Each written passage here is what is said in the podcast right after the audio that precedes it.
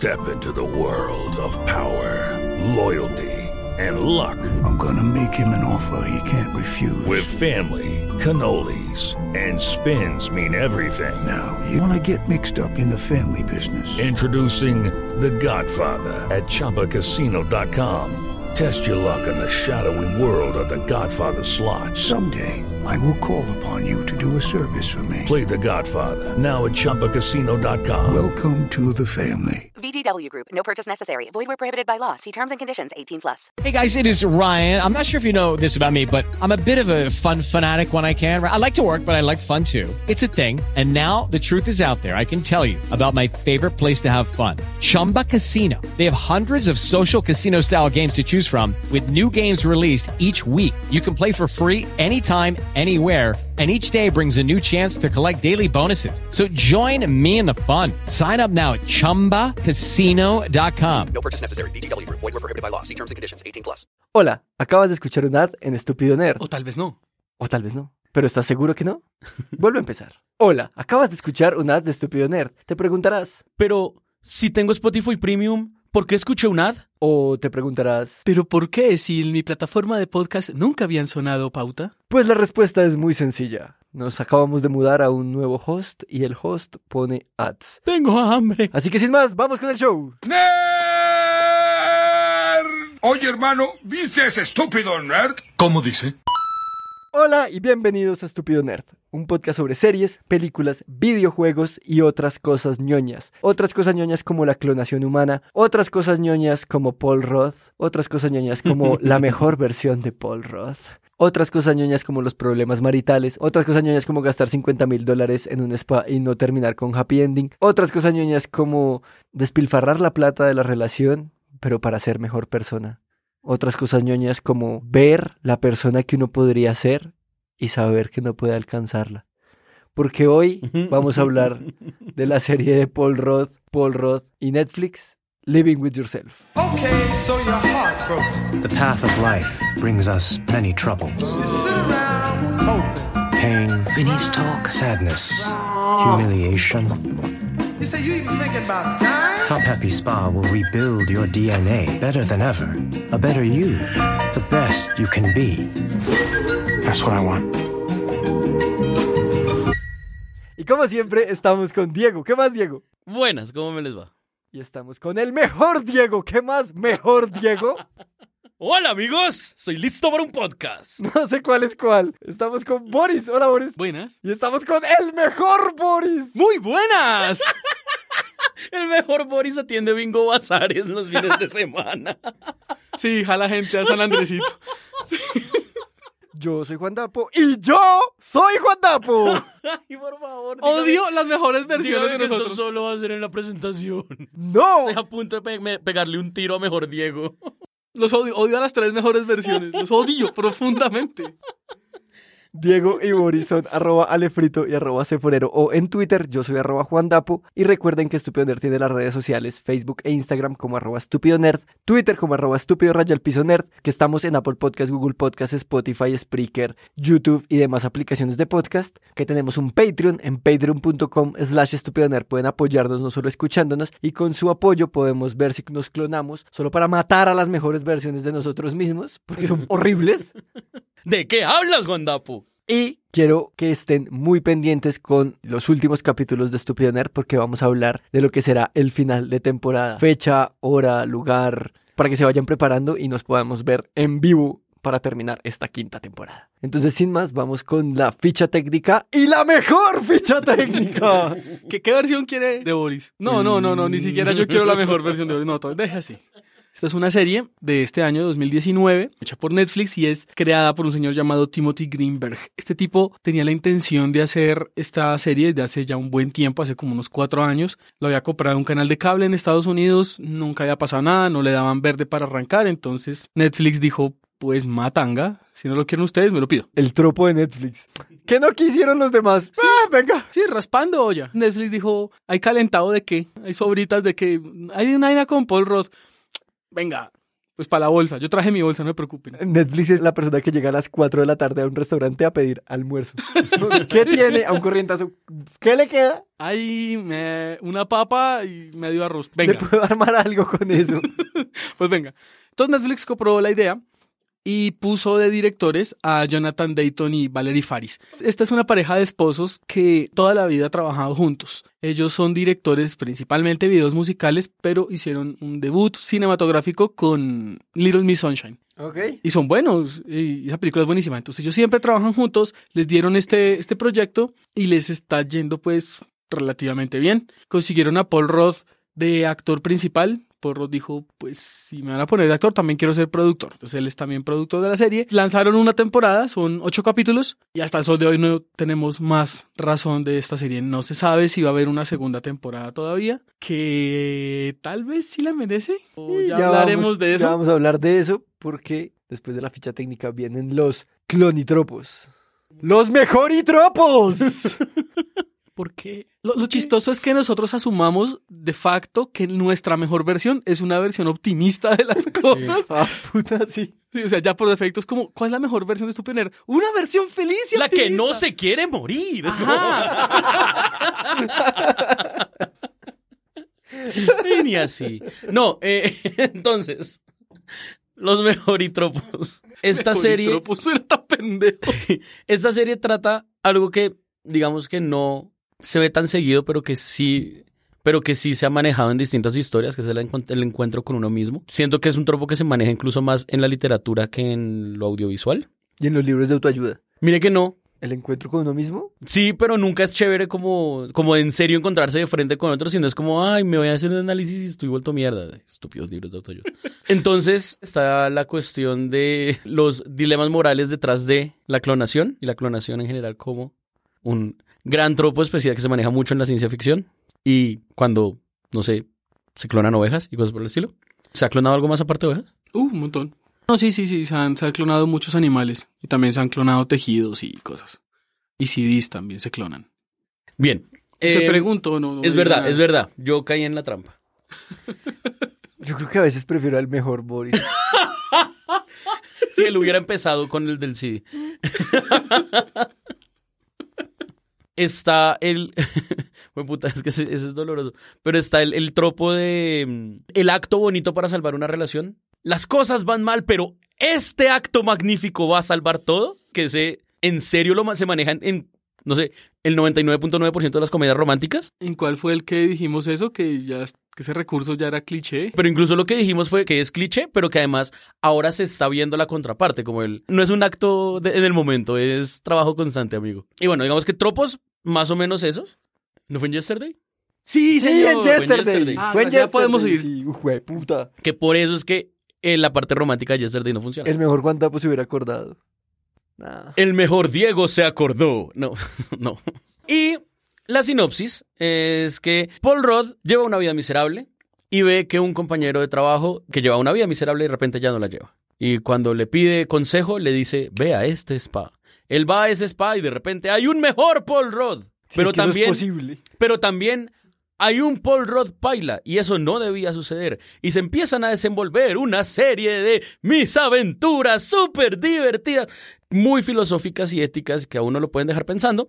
Digamos que esta serie, solo para retomar, porque esto es algo que, que se ha ido dejando últimamente, pero toca retomar porque es muy importante para nuestro desarrollo como personas. Hay que tener en cuenta que esta serie trata literalmente de una persona que se siente completamente desadaptada de su vida. Sí. Y que como ahora son dos, es un grupo de desadaptados. Gracias, gracias. Esa fue la ficha técnica y los mejoritropos. Así que después de la siguiente cortinilla viene todos los spoilers de Living with Yourself. I woke up in a spa, went to work, and came home. I woke up in a grave, and then I walked for six hours to find whatever the fuck you are. Now there's two me's. But there's one life. So, what do you suggest we do? Living with Yourself es la historia de cómo Paul Roth, cuyo nombre no me acuerdo, Porque es absolutamente irrelevante porque Paul Rudd es Paul Rudd. Se llama. Alex. Pero realmente se llama Miles.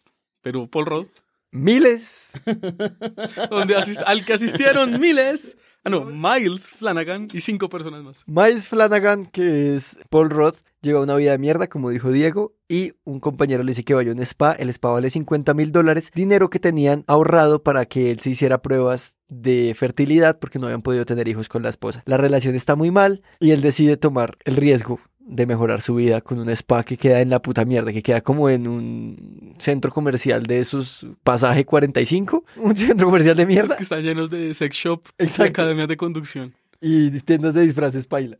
Sí, Que son- sí, sí. Pueden ser o no sex shops también. y vemos como de la tierra sale un Paul Roth casi muerto y llega a su casa y se encuentra que su esposa está con otro Paul Roth, muy parecido a El sexto día de Schwarzenegger. Hablan y se dan cuenta que los han clonado, empiezan las aventuras en, en tanto el nuevo Paul Roth es mucho mejor esposo, es mucho mejor en su trabajo y es una persona más llena de vida. El viejo Paul Roth está estancado, Está cansado. está cansado. Ese man está descansado. Trabaja en una agencia de publicidad. ¿Qué, qué le pueden pedir a la vida? Es... Sí, eso es como trabajar en Azkaban. Y Paul Roth ve una oportunidad para trabajar en esa novela que nunca había terminado, mientras el otro Paul Roth Peor, no es una novela, es un script, es un guion. Sí. Cuando lo está escribiendo se ve que es el diálogo de personajes. quizás pueda presentarlo a Netflix y todo el mundo se lo rechaza. Si se lo rechaza la cantidad suficiente de personas, Netflix lo acepta. Ah, sí. Son como eh, sellos de una tarjeta.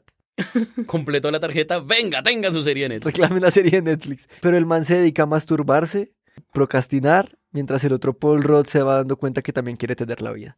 Al final se pelean, se destapa toda la mierda, Se entera la esposa. se entera la Ahí es esposa, todo eso es se va a la remierda. bollo. Katie Divina. Ah, Y la amo. Y. O sea, esto explota, se va a la mismísima mierda misma y se enfrentan a que son dos personas diferentes pero que tienen los mismos intereses. Al final, el Paul Roth nuevo tiene una aventura con una china de la oficina y empiezan como a cagarse la vida uno al otro y se van a matar pero se reconcilian y llega la esposa y van a tener un bebé. Fin. Siento que usted paró ahí como si eso fuera algo como, oh por Dios, es lo más horrible. A mí pues, no entiendo cuál fue el problema con eso. Llegaremos Ya a eso. hablaremos. Eso es. No me metí en las cosas filosóficas porque me quedaría haciendo un monólogo. Y mejor hacerlo un triólogo. Hablemos de. Golpearían a su mejor. Habla- hablemos de. Entonces, hablemos de la serie que tiene básicamente tres personajes: dos de Paul Roth y Sí. Katie, que es la esposa. De resto son todos extra. Y vamos- empecemos resolviendo la pregunta de Diego: ¿es Paul Roth un buen actor? Yo digo que sí. Primero, Era- la pre- pregunta la es de pregunta era Boris. de Boris, sí. Sí. Segundo, es que Diego es el mejor. Boris. Ay, pobrecito. A mí lo que me preocupa es que Diego es el mejor Boris, pero Boris es el mejor Diego, lo cual significa que estamos jodidos. Pero Paul Roth, y nadie es mejor que yo. Nadie- Nadie es mejor que yo. Paul Señor. Roth no es tan Señor, señor Burns. Nah, invencible. Paul Rudd no es tan buen actor. No sé, o sea, este tipo solo sirve para hacer películas de comedia. Siento yo. Con Ant-Man mostró que puede hacer comedia y acción, pero pues acción comédica. Pero en esta le dieron como comedia dramática, comedia filosófica y más allá de los efectos especiales que son muy buenos. Chespirito aprende. No es tan relevante. Sea, el, el pod triste, el pod malo es como un queretino que dan ganas de puñetearlo. Y el pod bueno es un queretino que dan ganas de puñetearlo. Entonces, o no sea, es sé, como si fueran la misma persona. Más o menos. Entonces, qué buen actor. No, a mí no me parece que sea muy bueno. Porque es que son la misma persona. Pero no brilla. Pero es que, o sea, como que el papel le quedó grande. Yo siento que este papel hubiera sido mejor con otro actor. No A sé mí por sí qué. me Yo funciona. estoy en desacuerdo. A, A mí me parece que perfectamente. siento que Paul Rudd hace un buen trabajo en tanto sabemos que los dos son la misma persona y nos lo hace sentir, pero es por maquillaje y por la forma de la expresión corporal y cómo se expresa verbalmente, dos personas diferentes que uno puede identificar fácilmente en toda la serie. O sea, yo le compro a él que es dos personas y eso me parece muy bueno. Quizás no sea un actor de Oscar, ok, quizás no sea el mejor actor del mundo, pero no me parece que sea un mal actor y que no brille. Me parece que lo más chévere de eso era verlos, verlo dos veces en pantalla. De acuerdo, si no, yo sí siento que funcionaba. Yo siento que funcionaba bien. Digamos que más allá además de la actuación de Paul Rudd, la forma como reaccionaba la esposa a tratar con él también era bastante, ayudaba mucho en, en esa caracterización. Incluso desde antes que se supiera, después de cuando ya se supo lo de la clonación. Igual, sí, las reacciones que ella tenía como a, como, como de sorpresa ante el cambio, ayudaban mucho a caracterizar bien a cada una de las dos versiones de, de Alex. ¿Cómo es que se llama? Miles, Miles. Miles, de Miles. No sé. Yo, yo siento que lo- la, la parte que sí admito que me gustó de la actuación de él es la escena cuando baila con la esposa, las dos veces que baila, que en una es terriblemente incómoda y la otra es muy divertida, pero son ambas escenas muy chiclosas, son muy bobas y quizá con otro actor que no sea tan carismático sería peor. Imagínense a Tom Cruise haciendo esto, es como, ay, qué incómodo de ver esta mierda. Pero creo que era todo el objetivo. o sea, ¿no? Exacto, O sea, por eso digo, que por eso chicloso. digo que, que estas escenas, estas dos escenas salvan la actuación de Paul Rudd, porque me lo creo, que en una sea en serio tan terriblemente incómoda como la del restaurante. Y que me parece muy teso además que, que ese es el momento de darse cuenta de mejor versión. ¿A qué nos referimos con mejor versión? Quizás no es culpa de Paul Rudd, sino que la serie le promete a uno algo que no le cumple. O sea, siento que trabaja algo filosófico, pero mete apenas el piecito a ver si el agua está tibia. Yo no dije como con Bojack, uff, marica, qué denso esto, sino habían más partes que se iban hacia la comedia y hacia verlos a ellos como eran tan diferentes el uno del otro, que el tema de la mejor versión y cómo enfrentarse a eso un poco se disolvió en favor de esa dinámica chistosa y en favor de la dinámica matrimonial. Pero ni siquiera tan chistosa. Coincido con lo que dice, como que se mete en el aspecto filosófico de drama, muy poquito, o sea, no se arriesga a meterse del todo como drama, tampoco se arriesga a hacer una comedia, porque no es tan chistosa. Tiene un tiene momentos graciosos, pero no parece una comedia. Valoraron más los momentos en los que ellos dos se encuentran y cómo podemos ver que chocan sus personalidades y hacer chistes sobre eso que de verdad lo que me prometieron. Y siento que la parte de la, de la esposa tomó un papel más relevante de lo que debía para una primera temporada. Pero es No, que, pero- ¿qué fue? pero- Pero, un momento, aquí mi pregunta entonces sería, ¿qué fue lo que le prometieron? Un recorrido filosófico sobre qué es enfrentarse so- a, a sí- a ¿Quién sí le mismo. prometió eso? el tráiler, los primeros capítulos, cuando él está hablando con él mismo, y luego eso se, se les, se les disuelve. Listo. Entonces, partiendo de esa premisa, de que lo que nos prometieron fue que más que todo iba a ser un diálogo filosófico, pues filosófico, ético y lo que sea sobre el Cómico tener una sí, el tener una mejor versión de uno mismo. Entonces, el momento, ¿en qué momento siente usted que se descarriló? Porque, ah, porque acaban de decir que los primeros capítulos también lo prometían, o sea, que no fue solo el tráiler, sino también los primeros capítulos. Entonces, ¿en qué momento se descarriló? Se descarriló en el momento en el que el delivery de esto no fue bueno. Cuando ellos empiezan a hacer la rutina de tú vas al trabajo, yo me encargo en las noches, pero puedo trabajar.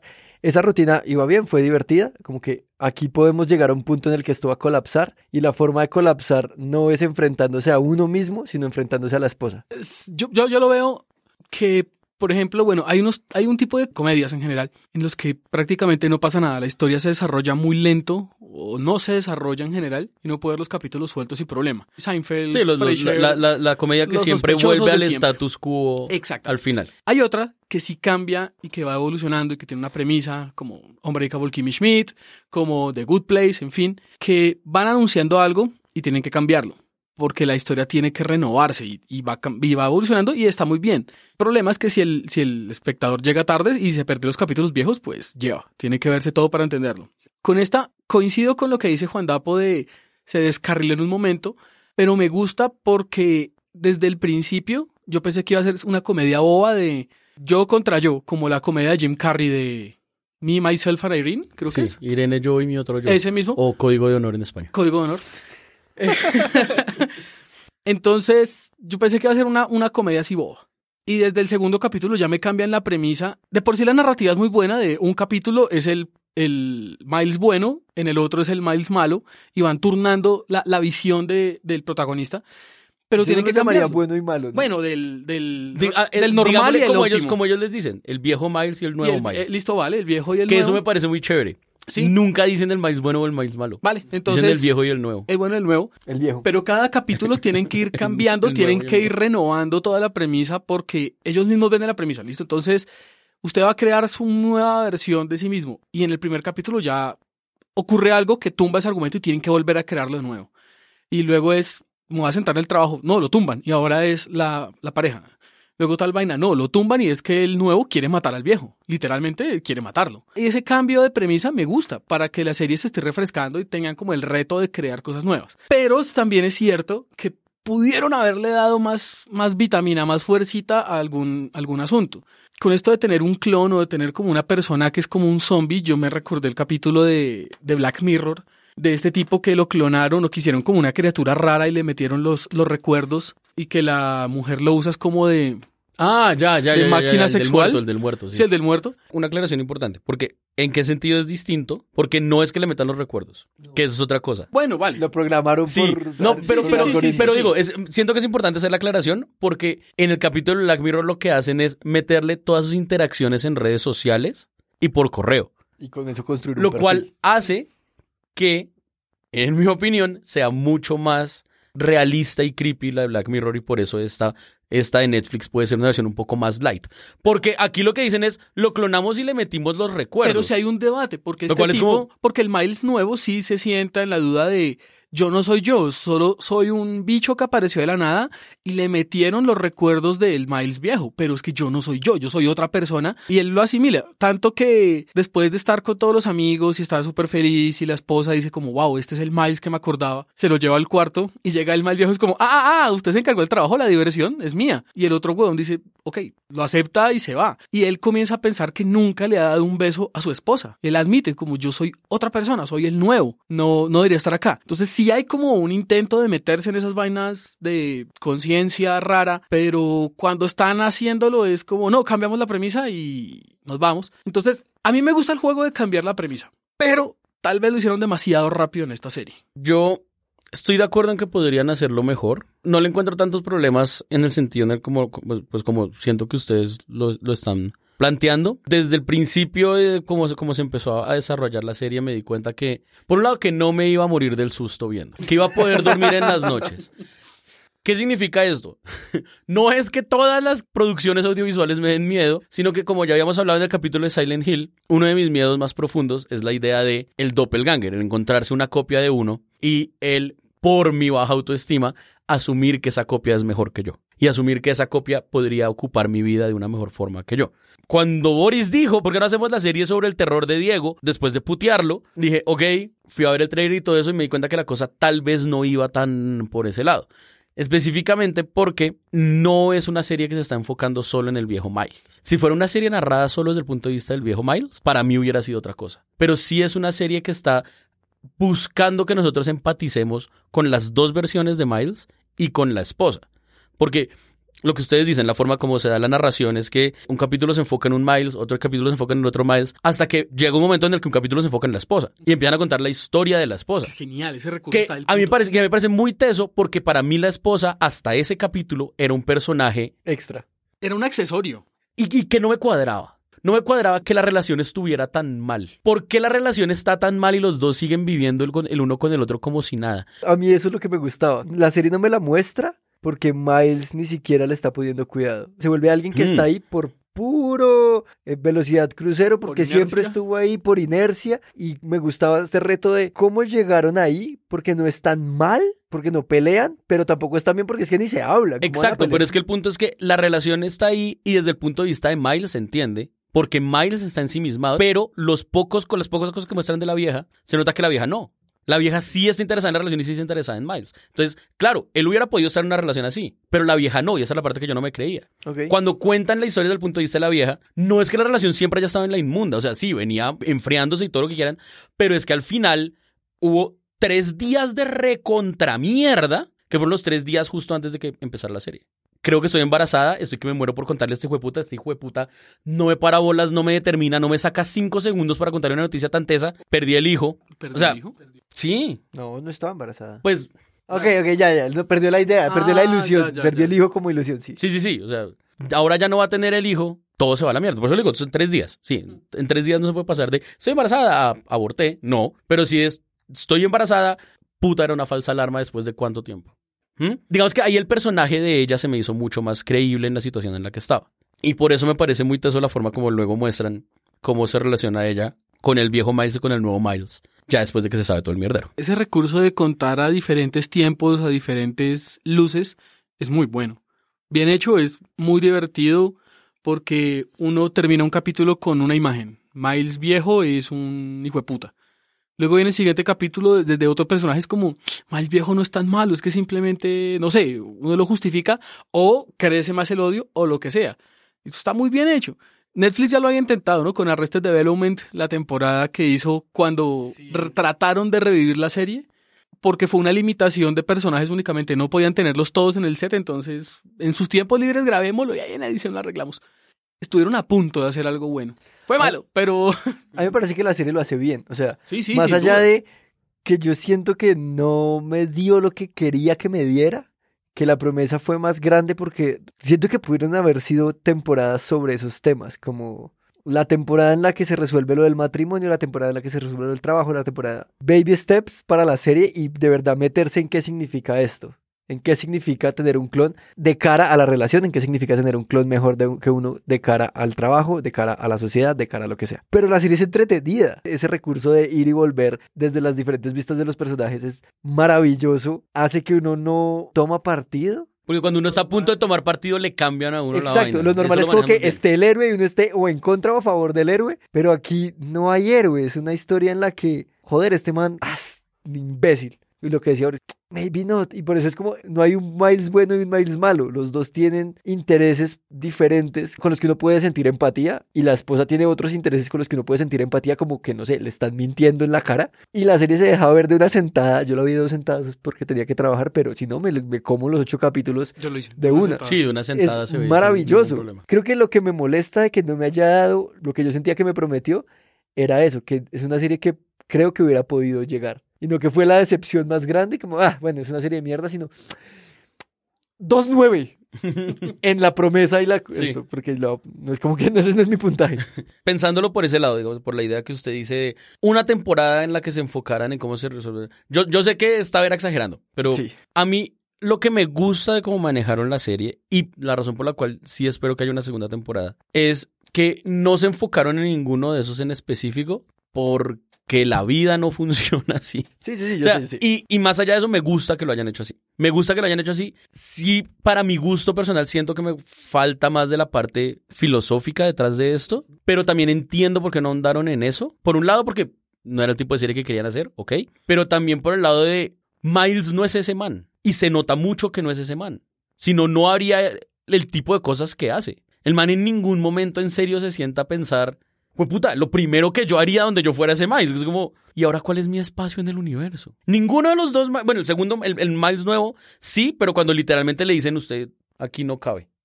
Chao. Bueno, no, pero podría ser el giro para el personaje, decir como tengo un clon ahora, ¿cuál es el...? Sí, no soy esa persona, pero... Exacto. Pero, pero cuando el Miles nuevo descubre que es un clon, cuando este par de chinos piratas le dicen, esto fue un error de procedimiento, normalmente lo que hacemos es matar al original, lo quemamos en ácido y asumimos que el clon es el nuevo y se acabó, él entra en silencio, es como mierda, mi existencia, ¿de dónde viene?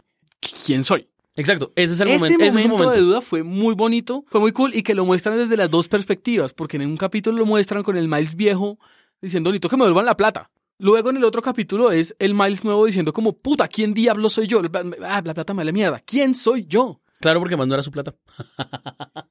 se acaba de enterar de que no era sí. su plata. O sea, es que es ese tipo de a- cosas. allá vamos a llegar, cada uno se le caen cosas completamente distintas en ese momento. La forma como luego lo vinieron a desarrollar, que, insisto, le encuentro su valor así no hubiera sido. It is Ryan here, and I have a question for you. What do you do when you win? Like, are you a fist pumper? A woohooer, a hand clapper, a high fiver. I kind of like the high five, but if you want to hone in on those winning moves, check out Chumba Casino. At chumbacasino.com, choose from hundreds of social casino style games for your chance to redeem serious cash prizes. There are new game releases weekly, plus free daily bonuses. So don't wait. Start having the most fun ever at chumbacasino.com. No purchase necessary. VGW Group. Void were prohibited by law. See terms and conditions. 18 plus. de la forma como yo hubiera decidido hacerlo. Me gusta porque también es una cuestión más por el lado de, marica, todo lo que quiera, pero pues igual tenemos que hacer la presentación para mañana. Todo lo que quiera, pero igual tenemos que llegar a la casa porque pues esta vieja nos va a estar esperando. Todo lo que quiera, pero igual la vida sigue. Al principio intentan como usted se va por su lado y, por, y, y- y se iba a ir. O sea, le dieron plata, se repartieron la plata entre los dos y para cada uno se fuera por su lado. Y llegó un momento en que los dijeron, pero yo necesito, o sea, necesito algo del otro. Si el Miles nuevo dijo, yo no puedo arrancar de ceros. O sea, porque tiene todos los recuerdos del otro Miles. Pero, pero en ese momento el Miles viejo que necesitaba el nuevo, más allá de la plata. O sea, él necesitó al Miles nuevo por el trabajo y luego necesitaba no tenerlo. Necesitaba que se fuera. Hmm. Sí, sí, sí, se le fue a las manos. Vale, ok. Y ahí me voy a recostar en la teoría de Boris. Todo es culpa de que sea una empresa pública. la presión era tanto que es como, marica, prefiero tenerlo a usted, clon, aquí ayudándome con esto, que seguir teniendo que lidiar con esa vida de mierda. es, que, es, es que es la cosa esta de, sí, ok, usted es un clon mío, todo lo que quiera, pero el hecho de que usted esté allá me está permitiendo lo que yo siempre quise. Que luego, evidentemente, se ve que el man tampoco estaba listo para hacer eso y por eso en, eh, los dos primeros días que sí se sienta a escribir y luego cada vez empieza a tomar más cerveza, luego empieza cada vez a ver más porno, luego eh, y terminas En haciendo ni mierda. Exacto. A mí me encanta que, que la excusa que uno siempre tiene de no tengo tiempo. O sea, yo quiero hacer muchas cosas, pero no tengo tiempo. Tome el tiempo. Listo. Voy a pajear. Me encanta cuando el man coge el celular y dice como, no, no, ¿qué, yo qué, qué estoy haciendo? ¿Por qué estoy haciendo esto? Y luego lo vemos frente al televisor. Ahora sí, gonorrea, estoy solo en la casa. Exacto. Entonces, sí se ve una necesidad que cada uno tiene del otro, que cada uno se creó del otro. Y quién sabe, quién sabe cuánto tiempo hubieran podido seguir así hasta que, hasta que el, pues, el Miles nuevo dijo como, No, el que se quiebra No, es el más viejo. Sí, pero porque el nuevo terminó yendo a un lugar que, en teoría debía ser del viejo. O sea, fue una vaina re rara que todo se dio fue porque la esposa llegó temprano. O sea, ni siquiera fue por una decisión consciente de ninguno de los dos. Fue como un, la esposa llegó temprano, les dañó lo que estaban haciendo, el plan que tenían. Sí, eventualmente ese plan hubiera podido estallar de otra forma. Que muy probablemente hubiera estallado como los con los dos sentados hablando si no fuera porque pasó fue una eventualidad. ¿Y esa eventualidad quién es? La esposa. Y justo después de esto es que cuentan historia de la esposa. Sí, sí, sí. Hablemos del final. Ah, sí, Ah, sí, sí, sí. Hablemos Bueno, del al final. final. tiene una vaina que es ridícula y no me gustó ni mierda. El- la FDA. Como el, el INVIMA de allá que los caricaturizan. Porque es que la serie Ah, no sí, es sí, ese sí, tipo de comedia.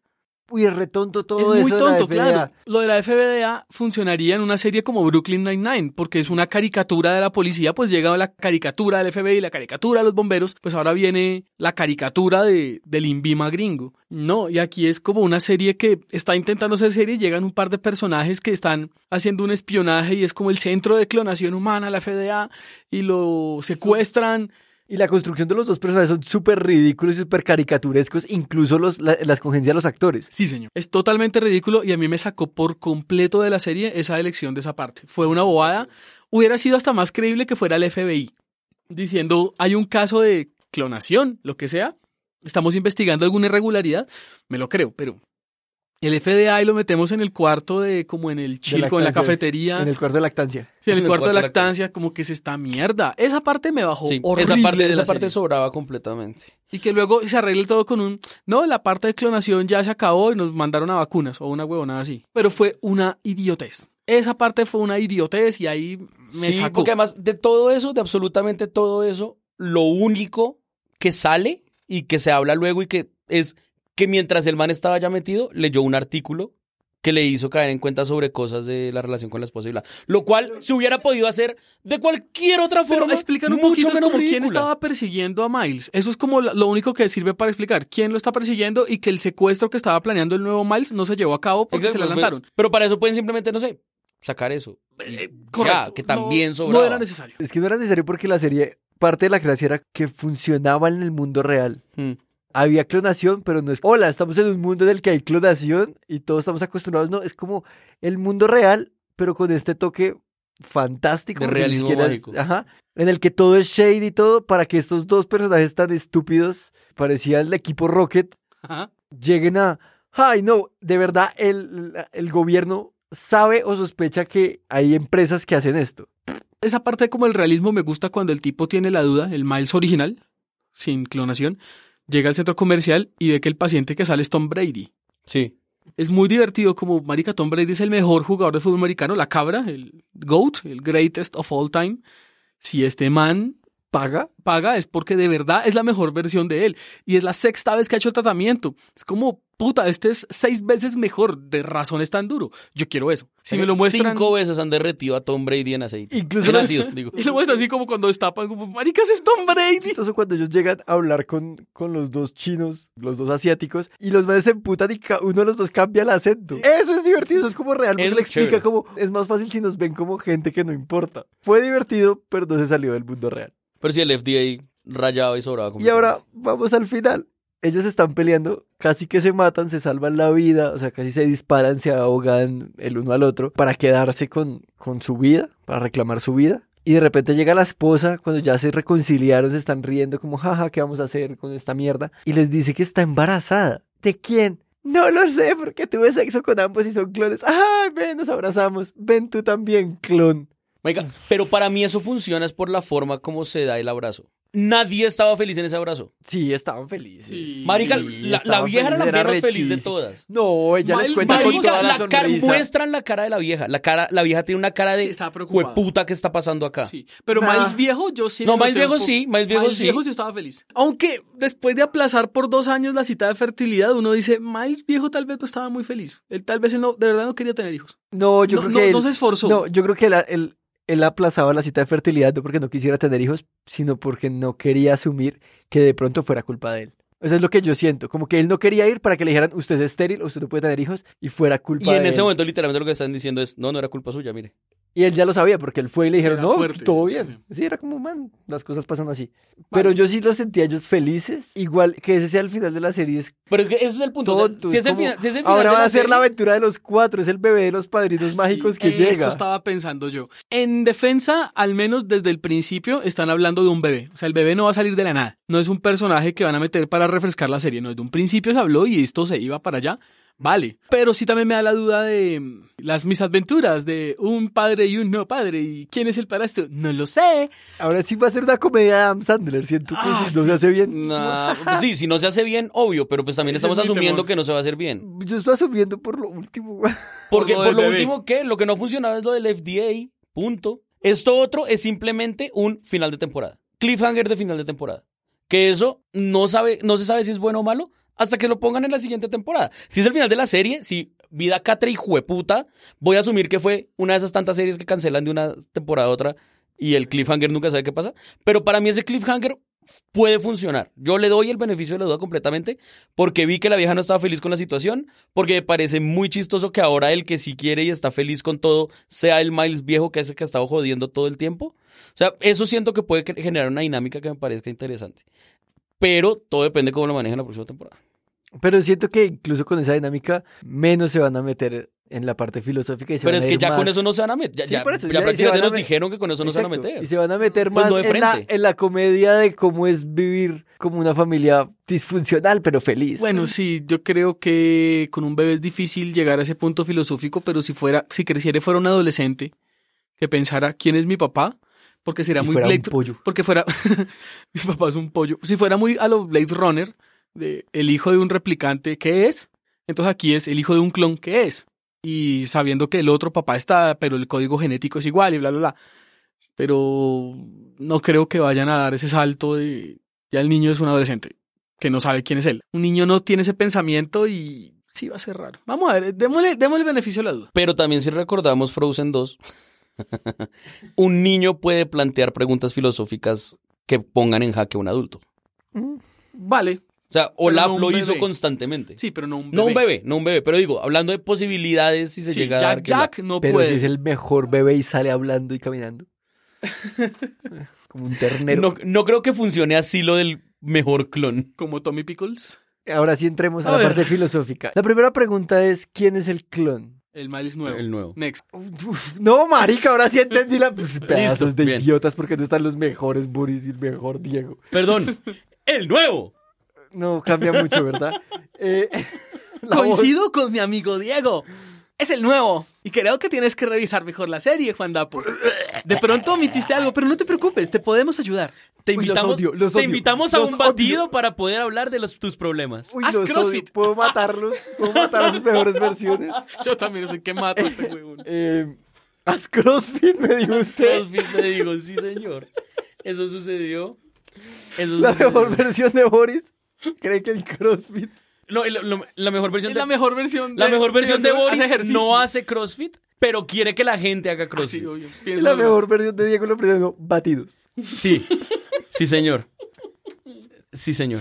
Porque la serie me parece que hace algo bien chévere y es decir, el Miles nuevo tiene todos los recuerdos, se siente esta persona, se siente el Miles viejo, pero hay algo en él que no cuadra y es, al ser una persona completamente nuevo, realmente sus recuerdos no le afectan tanto ni le pesan emocionalmente y anímicamente como al Miles viejo y su cuerpo no tiene la memoria corporal del Miles viejo. Por eso cuando tiene sexo con la esposa es retorpe, cuando bailan es retorpe, se acuerda de todo, pero algo no fluye y siento que la serie como no se mete ahí, lo deja un poco en, uno no es solo sus recuerdos, uno como persona es más, o sea, las experiencias que uno vive no solo son las que uno se acuerda, sino todo lo que vivió en carne propia lo define a uno. Por eso es que uno llega después de 30 años y está mamado de la vida. Y como no tiene razón por qué. Porque el nuevo Miles llega y está feliz de la vida haciendo lo mismo. Y masturbándose siete veces al día. Siento que aquí lo, lo que yo pensé durante toda la serie es, la mejor versión de uno mismo no puede ser la versión perfecta de uno mismo. La versión sin fallas. Creo que Porque gran- dejaría de ser uno mismo. ¿O por qué? Y porque una de las grandes cosas que uno hace es tratar de corregir sus fallas día a día y ese es un motivo para crecer. Sí, sí. Del día a día. Boris del momento dice, yo sé que una de mis fallas es que estoy mal de salud por mi cuerpo, tengo obesidad. ¿Cómo lo puedo arreglar? Pues haciendo ejercicio. Pero eso me motiva a estar mejorando. Yo sé que no sé la- todas las cosas, pues tengo que estudiarlas, tengo que adquirir experiencia. Si le quitamos esas fallas, ¿qué me motiva a vivir? No, no tengo nada que corregir, no tengo nada que aprender, no tengo nada que superarme. Entonces, la mejor versión de uno no puede ser la versión sin fallas. Tiene que tener un motivo para ir mejorando. Este huevón del Miles nuevo se supone que corrige todos los problemas que tiene el Miles viejo, entonces es un tipo que está mucho más emocionado con su trabajo, que le cocina a la esposa, que la No consiente más, gafas. la quiere, no necesita gafas, es súper creativo, incluso la versión de él es mucho mejor que la versión mejor del, del amigo que lo recomendó, lo barrió en el trabajo, etcétera, pero ya no tiene nada que mejorar, ya no hay nada. Entonces, ¿cuál es el paso de, siguiente de él? Es como tratar de recuperar mi vida anterior, que es con mi esposa y todo. Él, él nunca pudo avanzar, aunque era la mejor versión y pudo levantarse hasta otra vieja y podía iniciar de nuevos.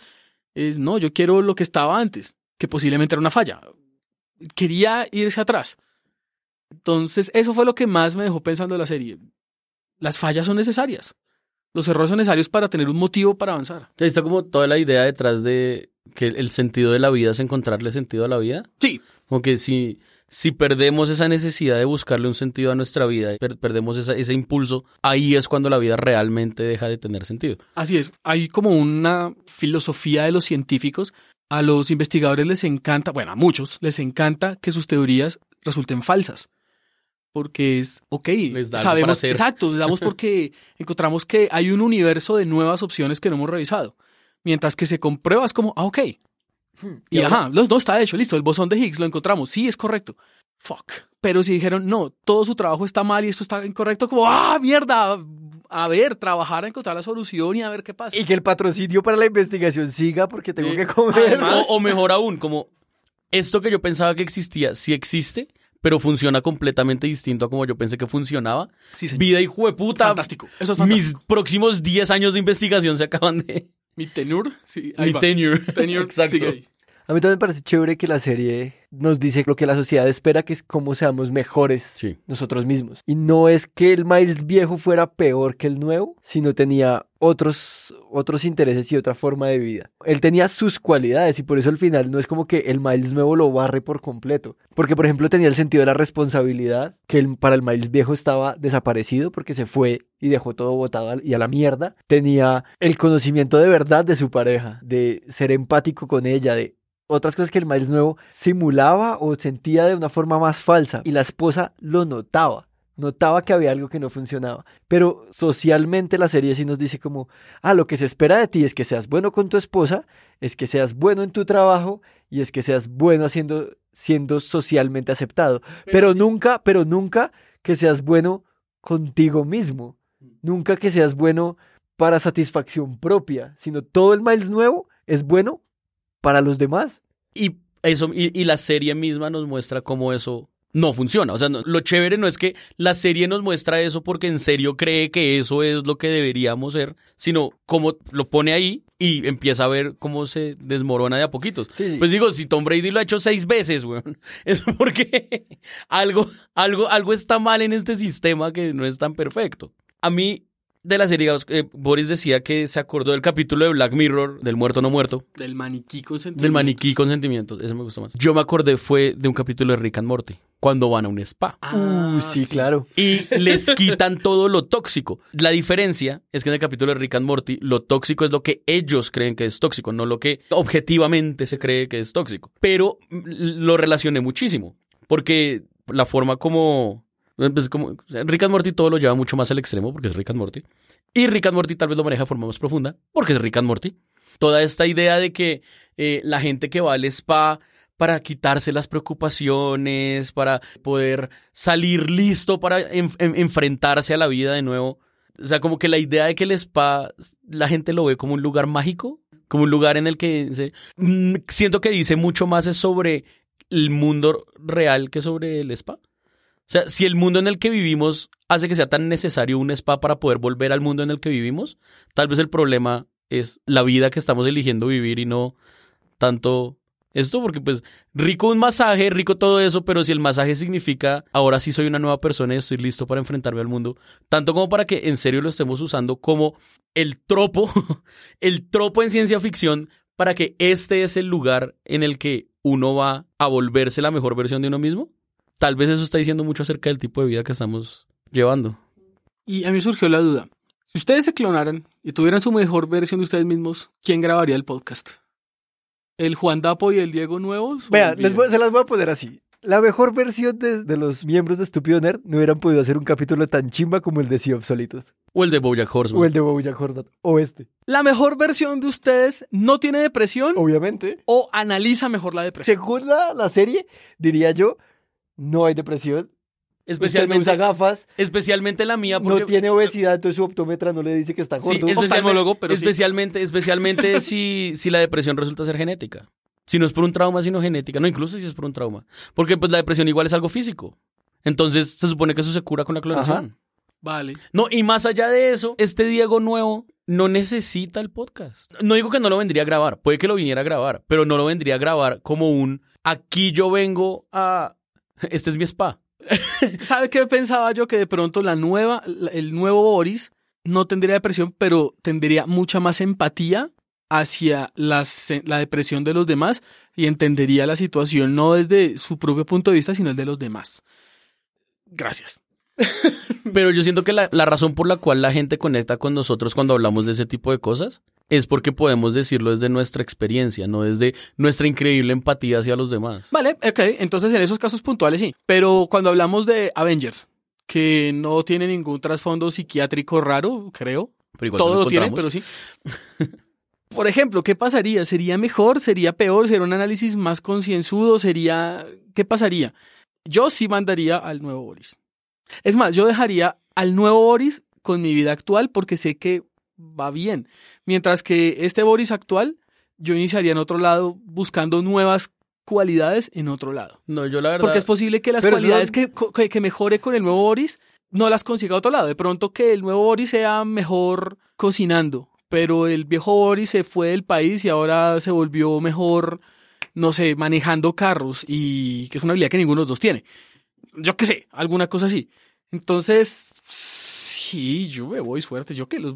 Adiós. Yo estoy de acuerdo con Boris. Yo Gracias. dejaría a mi nuevo Juan Dapo viviendo la vida que él claramente quiere vivir, según las reglas de la serie. Y yo comenzaría una vida nueva, con nuevos retos, con nuevas formas, con nuevos sueños que cumplir, con nuevas mierdas que hacer, cambiando mi vida completamente porque suponemos que también me dan 30 mil dólares. Sí, bajo las reglas de- del juego, sí, fue un error. No es porque usted se haya clonado voluntariamente, sino fue un error. Usted fue al spa buscando ser el mejor Juan Dapo y, upsi, no lo matamos bien. Sí, Tome ahí, su indemnización, ahí digamos que mi vi. problema, mi problema y real me quedo con, con el todo eso- podcast. mi, mi problema real con todo eso es el ups si no lo matamos bien. O sea, yo haría todo esto. Yo iría a tener un mejor Diego. Pero mátenme bien. O sea, la idea es que haya un mejor Diego y ya no haya el peor Diego. Si yo voy a eso, es porque quiero que, el, que, que haya un Diego que puede vivir mejor esta vida. pero- claro, pero, vamos a jugar en la serie, o sea, esto es Exacto. Paul Rudd. Usted no sabía Sí, que no, existe la clonación. Exacto, muchachos. El punto al que voy es, si yo hago ese tratamiento, yo no sé si querría vivir otra vida. O alguna vida de por sí. Eso es el viejo Juan si el viejo ya, Diego, hay, si ya hay un nuevo Diego que tiene mis recuerdos y tiene ganas de vivir esa vida que yo vivo y todo eso, yo sobro. Ahí es donde viene mi miedo al doppelganger. Sentir que sobro, Ya lo entiendo. que sobro completamente. Y el miedo real viene en que yo iría a la espada. Yo sé que yo iría a la espada. Sí, sí, sí, sí. Yo quiero sí. que haya un mejor Diego. mi miedo es que yo no pueda ser ese mejor Diego, sino que tenga que ser alguien más el que sea ese mejor Diego. How can you be sure that you are you? You're a monster. Like Dr. Jekyll. Dr. Jekyll was the sane one. You mean Mr. Hyde. You should pick up a book sometime.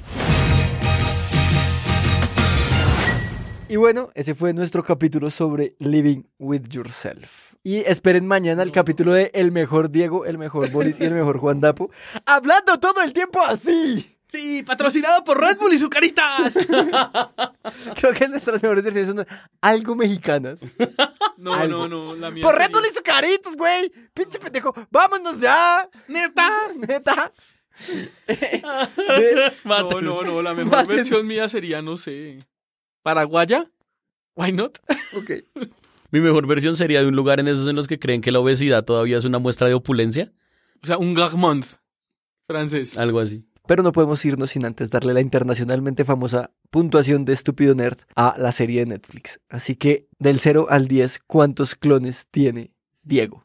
Uy, marica, espero que no. espero que ninguno. Por razones que ya fueron expuestas anteriormente en este programa. Am, a mí la serie me gustó, me pareció divertida. No, no, no ahondó en muchas cosas que me hubiera gustado que ahondara. Pero si hubiera ahondado en eso, entonces no me hubiera podido mostrar lo que demostró. Entonces, válido, bien, funciona. La recomiendo porque en serio es muy fácil de ver, es muy digerible sin ser estúpida, lo cual es difícil de encontrar. Y siento que Netflix sigue logrando esto de, sí, ok, cogemos ideas que nadie más está cogiendo, pero logramos que funcione. Lo cual me parece cool, me parece chévere que lo sigan haciendo. Sí, ok, van al restaurante al puro final, pero al parecer llevan sus propios condimentos y todo para lograr hacer algo lograble con lo que les sirven. Yo creo que No es injusto. Yo creo que es injusto porque no sabemos los fracasos porque están escondidos y nadie los recomienda. Y Estamos además- viendo las historias de éxito, pero ok. Pero además que arrogante de una persona que llega a un restaurante a decir, deme una carne asada. No se preocupe por las papas que las de aquí son una mierda, las tengo yo, las mías. Y Netflix no es arrogante. ¿No se imagina en serio a Netflix como alguien, Don Netflix, ¿no es alguien arrogante? Eh, man. Eh, pero teniendo... Pero mira con envidia a Don HBO, Pero y viendo, con miedo a Don Disney Plus, viendo todo eso, que es yo... un gordo enorme. pero pequeño. Es un Bien. niño gordo, enorme, es como un Ricky Ricón arrogantísimo. Que paila. Eh, viendo todo eso, yo creo que a la serie yo le doy un... Un 8. Don Boris, del 0 al 10, ¿cuántos clones necesita? Bueno, la mejor versión de Juan Dapo sabría que se cuenta de 1 a 10, pero en fin. Em, es lo que hay. Es lo que hay. Sí, la serie es muy buena, la serie es bastante divertida. De rapa, si se desliza muy feo con la FDA, me bajó el viaje, sí me pegó una bajoneada horrible esa parte. Pero sí es muy divertida, está muy bien hecha la serie, es sencilla, no es una serie pretenciosa, no es como que pretenda cambiar para siempre el panorama de la comedia y el drama y la ciencia ficción del mundo. No, es una serie sencilla, humilde, temporada corta, Muy no de la su tuvieron. casa. Sí, no la tuvieron que alargar innecesariamente Mm. como hace constantemente Netflix de meterle 12 o 13 capítulos a algo que no lo merece. Le hubieran podido quitar el capítulo de, de la FDA, o sea, Perfectamente. si lo alargaron De acuerdo. Entonces, sí, bien, bien, bien. ¿Qué es lo que no me gusta? Que sí, que, que se queda como agua tibia entre comedia y drama, no se define entre las dos. Entonces, cuando intenta hacer algo muy dramático o algo muy chistoso, se ve raro, porque no es lo que está vendiendo. Yo le pongo 7.5, pero la recomiendo. E- Es, divertida y da para hablar. Entonces, sí, 7.5. Yo, del 1 al 10, voy a necesitar. Para usted sí uno. Yo del 0 al 10 le voy a poner. No, no, no, Voy a uno. necesitar 7 clones. Es una serie que me gustó. y Ya, está comunicado. bien, la vi, me entretuvo, hubo cosas que no me gustaron, hubo cosas que me gustaron mucho, pero siento que hubiera podido ser tan buena, hubiera podido ser una serie tan, tan chévere con esa premisa de el clon que es mejor que uno, que no me da, que es, no me aburrió, está bien, pero no la voy a recomendar. Si alguien me pregunta como, oiga, ¿qué tal esa serie? Bien, Existe. existe, es. Y si, y si tiene, y si tiene, eh, ¿qué? ¿Cuatro horas? Cuatro horas. cuatro horas libres de su vida, véala. Pues ya. ¿Es eso de Irishman? Pero uno con esta no se duerme. ok. Y los títulos me gustaron, que cada capítulo se fueran desenfocando y se fueran destruyendo un poco más. Es un lindo detalle, unos títulos tan simples, eso me pareció lindo. Pero ya, 7. 8, 7, 5 y 7 para Living with Yourself. Nuestras mejores versiones, no sé si la calificarían más alto o más bajo. La mejor versión mía no estaría viendo Netflix. Estaría haciendo CrossFit o algo así. No, mentiras. No, Estaría... porque usted dijo que era su mejor versión, sí vendría a ser el, ca- el Sí. podcast. Ah, buen punto. Mierda. ¿Quién entiende a ese huevón? Si lo mata y hace otro. Recuerden que Estúpido Nerd tiene las redes sociales Facebook e Instagram como arroba estúpido nerd, Twitter como arroba estúpido raya al piso nerd, que estamos en Apple Podcast, Google Podcast, Spreaker, Spotify, YouTube y demás aplicaciones, que tenemos un Patreon. En patreon.com slash estúpido nerd pueden apoyarnos, no solo escuchándonos, y podrán tener nuestro podcast exclusivo llamado Season Pass. Estén muy pendientes de los siguientes capítulos donde anunciaremos los detalles de el final de temporada en vivo y con licor. Así que lo siento los menores de edad, pero pronto más información. Sin más, muchas gracias Diego. De nada. Muchas gracias Boris. Mucho gusto. Yo soy Juan Dapo y adiós, estúpidos nerds.